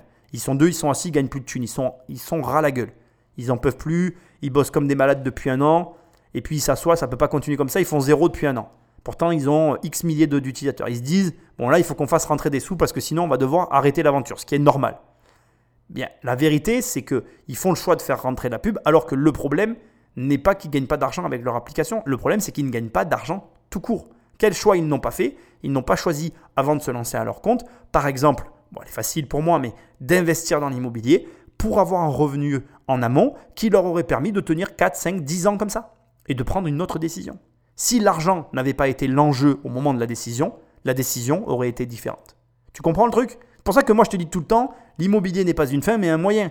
Si l'immobilier, c'est le moyen pour toi de ne pas être asservi à ta boîte et de pouvoir prendre des décisions froides d'esprit dans le sens de ton entreprise et non de ton portefeuille, alors fais de l'immobilier. Parce que c'est la clé de ta réussite. Mais dans tout en fait. Et tu verras, c'est un cercle. Quand tout s'emboîte parfaitement et que tu es détendu, tu prends pas les mêmes choix que quand tu es tendu en fait. Et il est probable que c'est ce qui se soit passé pour ces jeunes-là. Et c'est con parce qu'ils ont dans les mains de leur en mais juste une succession de choix. Parce qu'après, tu fais un premier mauvais choix, mais qu'est-ce qui s'empile par-dessus un mauvais choix? Mais même si c'est un bon choix, ça fera toujours un mauvais choix. Hein. Et puis ça fait des, des moins par-dessus des plus, par-dessus des moins, par-dessus des plus, ça s'empile, ça s'empile. Mais comme ça commence par un moins, on est toujours en négatif à l'arrivée. Alors, je ne veux pas être négatif totalement. Une situation, ça se change, ça se change. On peut faire demi-tour jusqu'à ce qu'on puisse plus, mais on peut. Je, je prédis qu'ils n'auront pas d'argent. On va le voir tout de suite. C'est très dommage, ça ne tenait à rien. Mais rappelle-toi, rappelle-toi que tu ne dois pas prendre de décision hâtive. Tu ne dois pas prendre de décision pour les mauvaises raisons. Tu dois essayer d'agir dans le but, dans la direction de ton entreprise et non dans la direction de ton portefeuille. On écoute les investisseurs et on voit qui met de l'argent ou qui n'en met pas. Bah, moi, je vais me, jeter à l'eau. Euh, moi, je passe un mauvais moment, donc je vais vite m'en débarrasser. Je, suis à la fois, je vous trouve super, sympa, intelligent, euh, modeste, euh, humble, euh, passionné. Mais je souffre de vous entendre mettre votre intelligence, votre passion au service d'un loisir qui consiste quand même quelque part à buter des animaux au départ. Et voir deux mecs comme vous, avec l'intelligence que vous avez, se mettre au service, non pas de sauver ce qui reste, mais d'essayer de s'amuser avec, ça me pose un énorme problème. Je vais tout faire pour essayer de convaincre les gens qu'il ne faut pas s'amuser avec ça. Donc, je passe. Bon alors là j'ai tout laissé parce que ce que je te disais c'est hyper chaud quand tu as une pierre angulaire comme ça, une figure de proue qui prend un positionnement aussi violent. C'est impossible que quelqu'un derrière finance. C'est impossible en fait, c'est mort. C'est comme si, euh, d'ailleurs je, ferai une émission hein, vraiment sur Warren Buffett, une vraie émission. C'est comme si Warren Buffett s'asseyait à côté de toi et de moi et qu'on nous présentait un projet de ouf hein, qui rapporte des millions et qui te regarde et dit n'achète pas ça, c'est de la merde. Bah, tu vas avoir du mal à acheter en fait. ça va être compliqué en fait. Bah, là, c'est la même chose en fait. Tu as, quand même un des plus gros investisseurs dans des, dans des boîtes indépendantes qui dit que lui, euh, quoi qu'il fera tout pour que ça ne soit pas financé parce qu'il il te donne ses convictions profondes. Ça, c'est son, avis. Mais bon, voilà, c'est la raison pour laquelle il ne voilà, il soutient pas le projet. Et, ça, ça, ça, perturbe totalement, euh, enfin ça perturberait qui que ce soit en fait. C'est pas possible après ça que les gens autour y aillent. Donc c'est pas, c'est pas de chance, c'est pas de chance et c'est, euh, c'est pas bien joué. Euh, mais c'est pas leur faute à eux en fait. Eux ils subissent, ils subissent les convictions de quelqu'un, mais d'ailleurs il leur dit vraiment, hein, il les met à l'aise sur leur intelligence, il les met à l'aise sur leur façon de faire, il, il remet pas en cause qui ils sont, il remet en cause, en cause pardon, simplement le projet qu'ils ont soutenu, qu'ils ont choisi. C'est dur, c'est très dur. Moi, je compatis vraiment pour ces deux jeunes. En plus, c'était celui qu'ils admiraient, celui qu'ils voulaient absolument convaincre. Or là, il ne faut pas qu'ils se méprennent. Ils ne l'ont pas, pas convaincu, ils n'ont juste pas joué correctement la partie. Et ça, c'est dur parce que c'est que juste ils sont sur le mauvais terrain en fait. Et, contre ça, on peut rien. Il y a des choses dans la vie contre lesquelles on peut rien en fait. ça, ça en fait partie. Donc on va écouter la suite, mais je te le dis, euh, à mon avis, ils n'auront pas d'argent. Encore une fois, ce n'est pas une raison cohérente, c'est une raison de conviction, qui est honorable aussi. Hein. C'est rare aujourd'hui les gens qui suivent leurs convictions. Ça montre que Marc Simoncini n'agit pas selon l'argent. Ça te le prouve. Ça te prouve aussi que tous les conseils que je te donne sont les bons. Parce que pour pouvoir parler comme ça, faut pas avoir besoin d'argent en fait. Marc Simoncini, il court pas après l'argent. Marc Simoncini, il court après les projets. Et ces projets marchent parce qu'il court pas après l'argent. Tu comprends? Et c'est ce qu'il faut que tu arrives à mettre en place en fait. Marc Simoncini a réussi à faire le choix que eux n'ont pas réussi à faire. Et du coup, il l'a fait plusieurs fois dans sa vie. Et c'est pour ça qu'il a beaucoup d'argent. Parce qu'il n'a jamais fait les choix en fonction de l'argent. Il a fait les choix en fonction de ses convictions. Et là, il vient vraiment de te donner l'exemple de ce qui aurait dû être fait dans cette entreprise pour qu'elle marche. Et donc de ce que tu devrais faire dans la tienne. Tu ne dois jamais définir tes choix pour tes raisons de vie, mais pour les raisons qui font que ce que tu fais a de la valeur. C'est dur, mais c'est la réalité. On passe au suivant ou à la suivante. Moi, ce qui me plaît, c'est la, connaissance et la passion que vous avez pour ce que vous faites. Et si je devais euh, faire euh, une proposition, euh, je dirais que c'est une proposition qui serait sur la base plutôt de, de 20% sur la base des 200 000 que vous demandez. Et j'aimerais bien, à la rigueur, trouver un associé pour la partager. Voilà ce, que je peux dire. Je, donc je reste en réflexion, mais je lance une perche. D'accord. Je suis très surpris, mais vraiment très surpris. Je ne m'attendais pas à ce que Marc de Bordeaux mette de l'argent dans le projet. Franchement, euh, très très bonne surprise. Bon, bah déjà, c'est quand même très positif.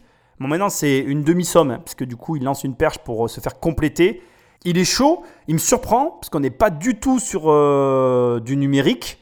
Donc, du coup, c'est absolument pas son domaine. Je pense qu'il a vibré, il a vibré par rapport à leur implication, leur passion, comme ils l'ont dit. très, très, très agréablement surpris. Je m'attendais à ce que personne suive après Marc Simoncini. Ça montre qu'il y a des gens qui sont capables euh, d'aller au-delà de, des convictions d'autres personnes. Mais ça, ça, fait plaisir, moi je trouve. Je suis pour ce genre de, comportement. Maintenant, une offre à compléter, ça reste une offre incomplète. Hein. je suis désolé d'être réaliste, mais il faut savoir l'être aussi à des moments. Est-ce qu'ils vont trouver l'autre partie?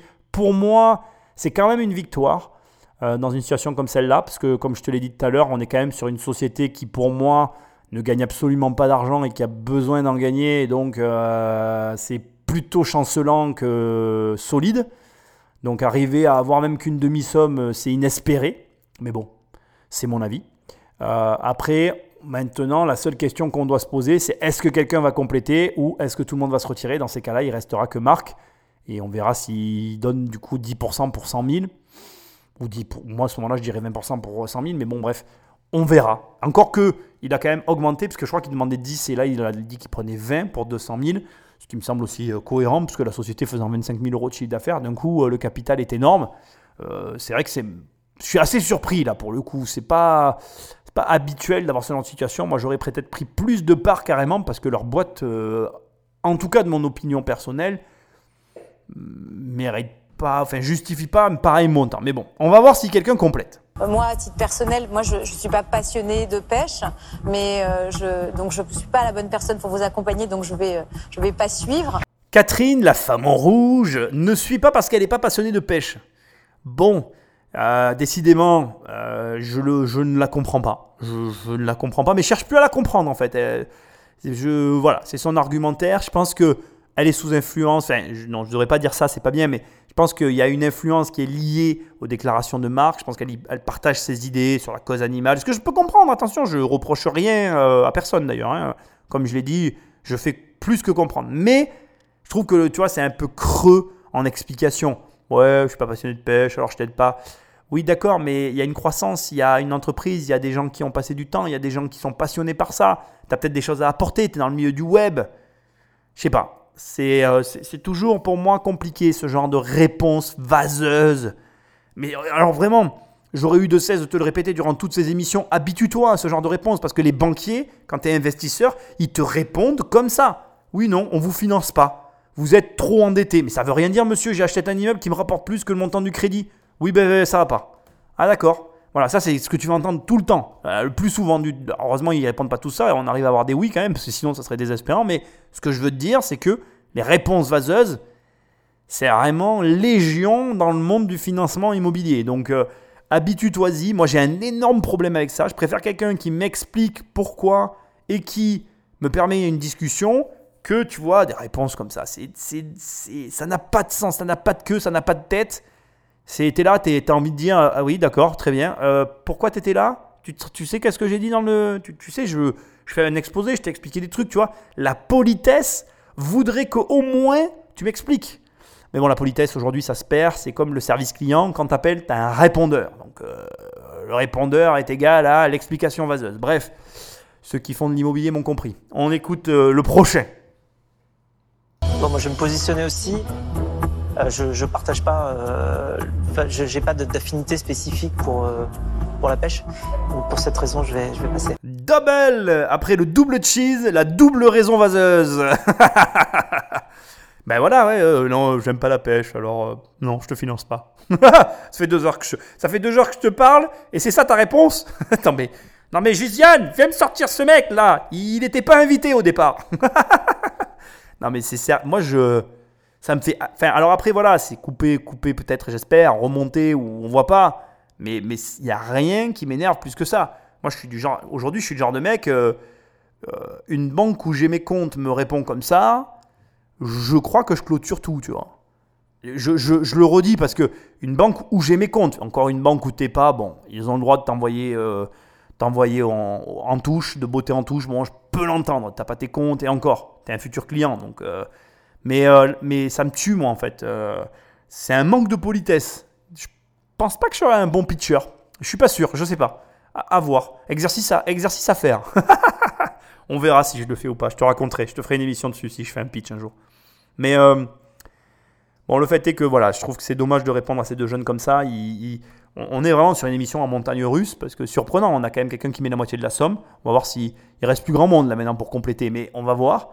Mais le fait est que euh, je pense que c'est dommage de se laisser autant euh, euh, dominer par son a priori sur quelque chose. C'est un peu triste quand même. Même si je, peux comprendre, encore une fois, je suis, je suis vraiment entre le marteau et l'enclume parce que je fais, je fais pas que comprendre en fait. Je partage un peu l'idée. Mais malgré tout, voilà, il y a quand même quelque chose. Tu n'aurais pas une croissance comme ça s'il n'y avait rien. quoi. Et, et c'est pas parce que tu finances pas ça que tu vas arrêter les gens de pêcher. Donc je sais pas. Je sais pas. Écoutons la suite. Voyons si il reste Delphine, je crois. Voyons si Delphine lève le portefeuille ou se ravise. Je pense qu'il n'y a pas de raison de, de, de, mettre les, pêcheurs comme les chasseurs dans un corner. Je pense qu'il y, a quelque chose euh, qui est certainement très intéressant que vous n'avez pas euh, assez déployé, c'est de dire nous, on a une utilité justement pour la nature, parce que c'est important et je pense que c'est cette connaissance de la nature qui va permettre d'améliorer peut-être aussi euh, votre loisir, de pas aller à pêcher à certains moments dans certains endroits. Donc, donc, et je pense que ça, c'est dommage, vous qui êtes passionné et qui visiblement n'êtes pas passionné par tuer les animaux. Non, clairement pas. Cette partie-là, vous devriez vraiment euh, la développer et vous y attacher. Parce que moi, sincèrement, bon, je vous suivrai bien parce qu'il y, y, a quelque chose, mais c'est pas suffisamment abouti aujourd'hui. Et, et, je pense qu'il faut que vous travailliez encore un peu. Donc c'est la raison pour laquelle je vais passer. J'aime beaucoup la réponse de Delphine et franchement c'est ce qui manquait.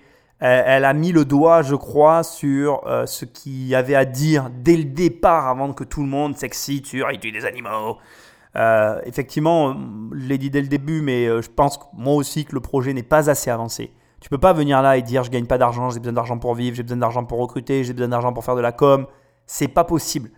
Ça fait grincer des dents, c'est dur à accepter, surtout pour le chef d'entreprise, mais c'est une réalité.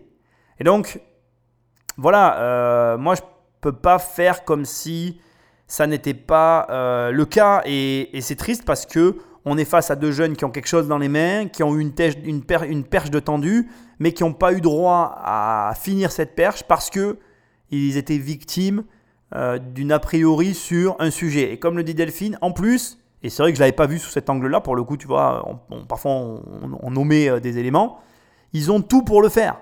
C'est-à-dire qu'au lieu de dire on a besoin d'analystes, pour euh, comprendre et décrypter les données qu'on récolte, il devrait dire on va utiliser les données qu'on a pour euh, aider la nature. Et effectivement, avec un discours comme celui-là, ça passe beaucoup mieux pour les personnes qui sont contre, ou en tout cas qui luttent pour la cause animale.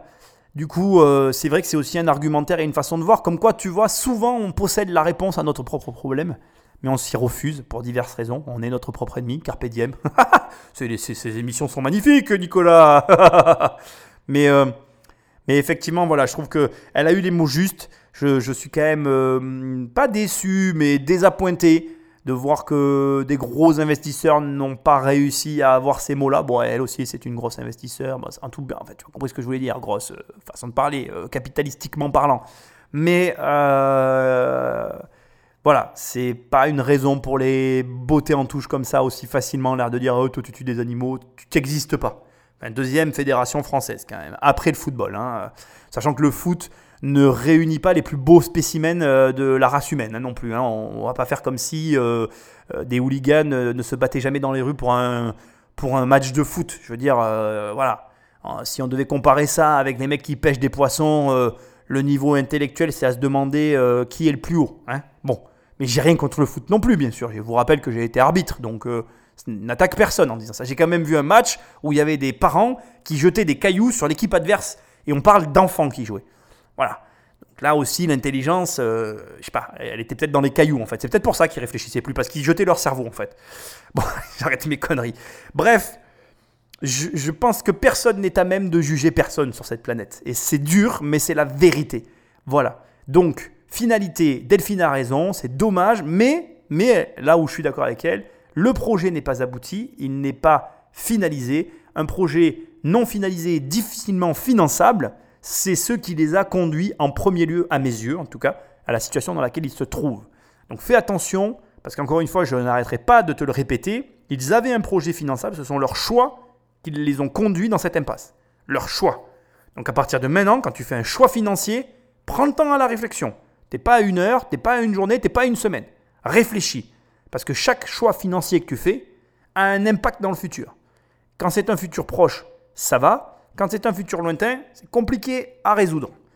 On va conclure, parce que je pense que maintenant Marc va être déçu de ne pas avoir eu d'écho à son appel, mais malheureusement c'est la vie. Parfois, on, pas, on, on lance un appel, on n'a pas d'écho, c'est pas grave, on change de cheval, on va plus vite, on va plus loin, on fait autre chose. Bref, tant qu'il y a de la vie, il y a de l'espoir. J'ai lancé une perche, mais a priori personne n'a mordu. Personne n'a mordu à la perche.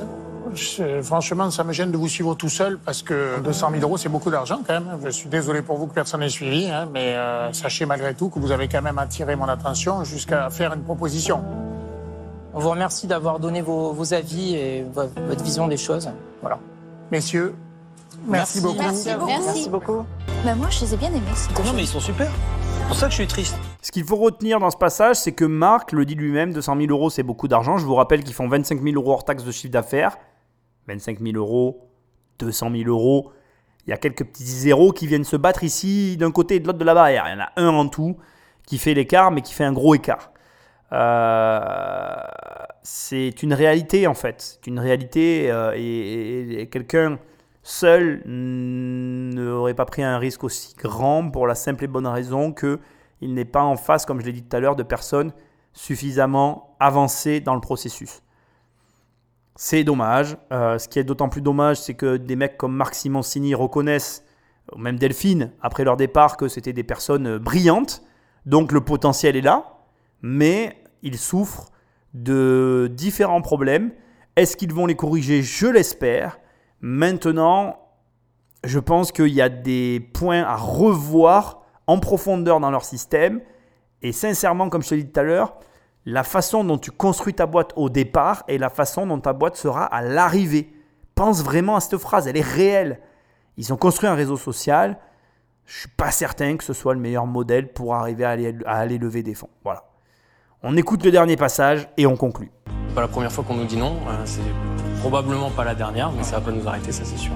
Bon, en tout cas, la bonne nouvelle, c'est qu'il y en a quand même deux qui se sont quand même bien intéressés. qui étaient sensibilisés, je pense, au projet. En tout cas, nous, ce qu'on voulait, euh, ce qu'on voulait faire passer comme message, c'est qu'il y a quand même des pêcheurs en France, il y a des pêcheurs dans le monde entier. Chacun peut avoir ses opinions. Euh, si on veut prouver justement que la pêche, c'est pas quelque chose de et de cruel, euh, qu'on peut donner cette toute nouvelle image, une image moderne, ben, euh, on les invite à nous rejoindre et je pense que on aura d'autres portes qui s'ouvriront bientôt. À défaut d'avoir réussi à allier Marc Simoncini à leur cause, ils ont eu l'opportunité unique de défendre leurs projets et leurs valeurs, ce qui a fait débat devant nos cinq investisseurs. Point intéressant pour la conclusion, c'est pas la première fois qu'on leur dit non. Ce qui serait intéressant, c'est de voir si entre les deux, entre les deux, entre, je sais pas s'il y en a eu deux, mais entre les pitchs qui ont pu être faits, s'il y a eu des modifications apportées sur la boîte ou pas. Parce que ce qui est marrant, tu vois, c'est que là encore, je vais te sortir une phrase toute faite, mais les gens sont fous. Ils refont tout le temps la même chose en espérant un résultat différent. Si à chaque fois ils vont pitcher avec la même boîte dans les mêmes conditions, ils auront toujours des noms. Il faut changer des choses. Et, et je te le dis à toi aussi qui m'écoute. J'espère que tu as la présence d'esprit de changer des choses dans tes projets. Si un mec te dit non à un projet immobilier, une banque, et que tu, dans, dans le prochain dossier, tu augmentes pas ton apport ou tu changes pas quelque chose dans le dossier, mais t'as rien compris. Si tu prends des dossiers que tu vas les poser à droite et à gauche, c'est tous les mêmes, mais t'as rien compris. Je, je- veux dire, il y a un moment donné, faut, faut, faut, tu vois, faut, faut quand même essayer de se dire, bon, on m'a dit non, pourquoi? Alors euh, voilà, j'aurais pas la réponse, hein, tu l'as compris, je les connais pas, je les ai pas contactés, mais j'ai une certitude qui va peut-être, et je voudrais partager et conclure avec ça, qui va peut-être pas arranger leur affaire. Analysons rapidement ce qui s'est passé. Ces jeunes sont passés à la télé, une euh, chaîne de grande audience, présenté leur, comme tous d'ailleurs ce qu'on analyse depuis le départ, ils ont tous présenté leur projet et ils repartent de là avec des oui, avec des non, avec de l'argent, pas d'argent, bref, tu vois les situations qu'on a vécues. Et il y a un point, un facteur déterminant mais intéressant, c'est que quand tu passes à la télé, tu attires de l'audience et du coup, en l'occurrence là on est sur un réseau social, ils ont dû forcément, surtout un réseau social gratuit, ils ont dû convertir, augmenter leur nombre d'abonnés, convertir de l'audience, augmenter le nombre de personnes inscrites. Ce qui veut dire que tu pourrais te dire, en train de m'écouter dans ta bagnole ou je ne sais où, en train de faire ton sport ou ta cuisine, tu pourrais te dire, génial, du coup, ils ont atteint une masse critique, comme disait tout à l'heure l'un des deux associés, et peut-être que maintenant ils en vivent. Mais en fait, non. Parce que ça aussi, je voudrais te le dire, sous le coup d'une médiatisation, tu vas avoir une augmentation du volume de visites sur ton site, sur ton application, etc. Et du coup, tu vas peut-être arriver à un certain seuil supérieur qui va te permettre de générer un peu plus d'argent, de gagner plus d'argent sur le moment. Mais est-ce que si le système de départ est mauvais, ça rend ton système de départ bon? Non. Et c'est une erreur. C'est une erreur. Alors attention, je ne juge pas, parce que peut-être que grâce à ça, ben, leur système de pub a généré plus d'argent et ça va mieux aujourd'hui. Mais je me permets quand même de te souligner le fait que le problème, c'est la racine. C'est la façon dont tu as commencé à construire la chose. Et c'est comme je te l'ai dit tout à l'heure, tu peux empiler autant d'éléments positifs sur un élément négatif. Si la base est négative, ça n'arrivera pas, ou en tout cas beaucoup plus difficilement à un élément positif que ce qu'il n'était. Bien évidemment que les retournements de situation et, les changements existent, et je veux pas que, je souhaite pas qu'ils ratent, au contraire, je souhaite qu'ils réussissent, ils ont un beau projet, franchement, ils ont tout pour y arriver. Mais, moi, mon but, c'est que si tu lances un business, si tu lances quelque chose, tu ne reproduises pas ce genre d'erreur. Et là, là, franchement, c'est grossier, quoi. C'est-à-dire que encore une fois, voilà, réseau social basé sur de la pub. Pour moi, en tout cas, c'est mon analyse. C'était pas exactement comme ça que je l'aurais orienté. Façon guide de pêche, comme elle a essayé très subtilement de l'induire, Delphine de Montélimar, j'ai trouvé ça très bien. Et à la fin, en disant guide de pêche tourné vers la nature, pourquoi pas, c'est peut-être encore même mieux. Alors tu me diras, mais Nicolas, quelle est la différence avec un réseau social? Eh bien, tu sais, aujourd'hui, on est, on est tous sur les réseaux sociaux, là, on est là, les réseaux sociaux, et, regarde-moi, j'ai fait ci et j'ai fait ça. Moi, moi, je sais qu'en tout cas, euh, hein, ça me, voilà, j'ai la chance de pas, je me sens pas accro à ça. J'y passe du temps parce que j'estime euh, euh, y poster mon travail dessus et que mon travail, c'est d'y poster quelque chose pour faire connaître une partie de ce que je peux faire, une partie de mes activités. Mais je ne me sens pas esclave de ça. Je suis pas là en mode je regarde ce que font les autres. Je suis là en mode qu'est-ce que je vais proposer? Qu'est-ce que je vais proposer aujourd'hui? Euh, et, et, là, eux, ils sont justement dans une activité qui est différente. Quand tu vas pêcher, faut pas. Enfin, moi en tout cas, je ne rendrai pas ça en mode réseau social. Parce que qu'est-ce qu'ils leur ont reproché? Ils leur ont dit euh, la nature, les animaux, etc. Et vous devez. L'idée, c'est de contribuer. Alors, s'il devait y avoir une chose de fait qui devrait être faite dans le mode réseau social, ça serait plus de mon opinion personnelle. J'arrive sur un site, je prends en photo, par exemple, euh, les, les, déchets qu'il y a dans, le, dans, dans l'herbe ou dans la nature. Avant, après, je les ai nettoyés, je monte le sac plutôt que de montrer les poissons pêchés. Montrer un poisson pêché, moi personnellement, j'ai un peu de mal à comprendre parce que je suis pas un pêcheur. Encore une fois, j'ai rien contre les pêcheurs. Au contraire, moi, je, les respecte et euh, je pense qu'il en faut, comme il faut des chasseurs, comme il faut tout. Je trouve très dommage qu'ils aient opté pour ce business model-là. Je pense qu'avec un autre business model, ils auraient un autre résultat, mais ça reste mon avis personnel. Fais-moi savoir ce que tu as pensé de cette émission. Moi, j'ai beaucoup aimé la faire. Je l'ai trouvée différente des autres. Euh, vraiment montagne russe, vraiment intéressante. Euh, voilà. Écoute, euh, si t'es pêcheur, ben, je t'adore. Parce que, en attendant, dans ma région, tous les bords, les ruisseaux, quand tu vas à la mer, partout chez nous, il y a des pêcheurs partout, partout, partout. Et, honnêtement, ils me gênent absolument pas. Moi, je, je, trouve ça rigolo. Ça me fait encore plus rire quand il y a un plongeur et que je les vois m'énerver. C'est vraiment, c'est limite un, un moment qui me donne un petit sourire en coin. Parce que au lieu de s'engueuler les uns les autres, ils pourraient essayer tout simplement de vivre ensemble en fait. On pourrait tous vivre ensemble en se respectant. Mais bon, peut-être que je suis utopiste. En tout cas, voilà, très très belle, euh, très très belle émission. Merci à eux. Merci à toi d'être toujours présent. Euh, bonne fête parce que l'air de rien, euh, normalement cette semaine, si je m'abuse, on est, à, on est à Noël, non? Je crois qu'il y, y a, le petit Papa Noël qui passe par la cheminée. Peut-être qu'il va t'amener un moulinet pour aller pêcher. En tout cas, joyeux Noël. Bonne fête à toi et à ta famille. Il va rester encore euh, une émission normalement avant la fin de l'année, si je dis pas de bêtises. Et puis après, on passera en 2021. Mais quelle année, cette année 2020 Quelle année? Je pense que ça sera difficile de faire pire. Ou alors, si c'est possible, on peut faire pire en étant confiné tout 2021. Mais je ne le souhaite pas. Allez, je te remercie d'être euh, présent.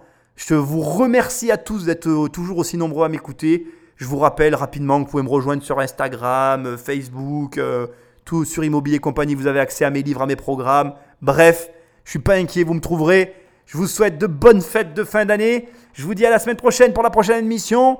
Et portez-vous bien, soignez vos proches, aimez-vous les uns les autres, respectez-vous les uns les autres parce que ça, c'est vraiment important. Bonne soirée, bonne journée, parce que sur Internet, c'est tout le temps, c'est pas. Bref, je ne sais pas comment conclure cette émission, mais le, cœur y est. Je vous fais des bisous. À très bientôt. Salut, salut, joyeux Noël, joyeuse fête. Bref, je, je laisserai cette fin complètement délirante, mais parce que c'est compliqué de souhaiter des bonnes fêtes de fin d'année à quelqu'un qu'on ne voit pas. Voilà. Donc, euh, amusez-vous bien. Ciao, ciao.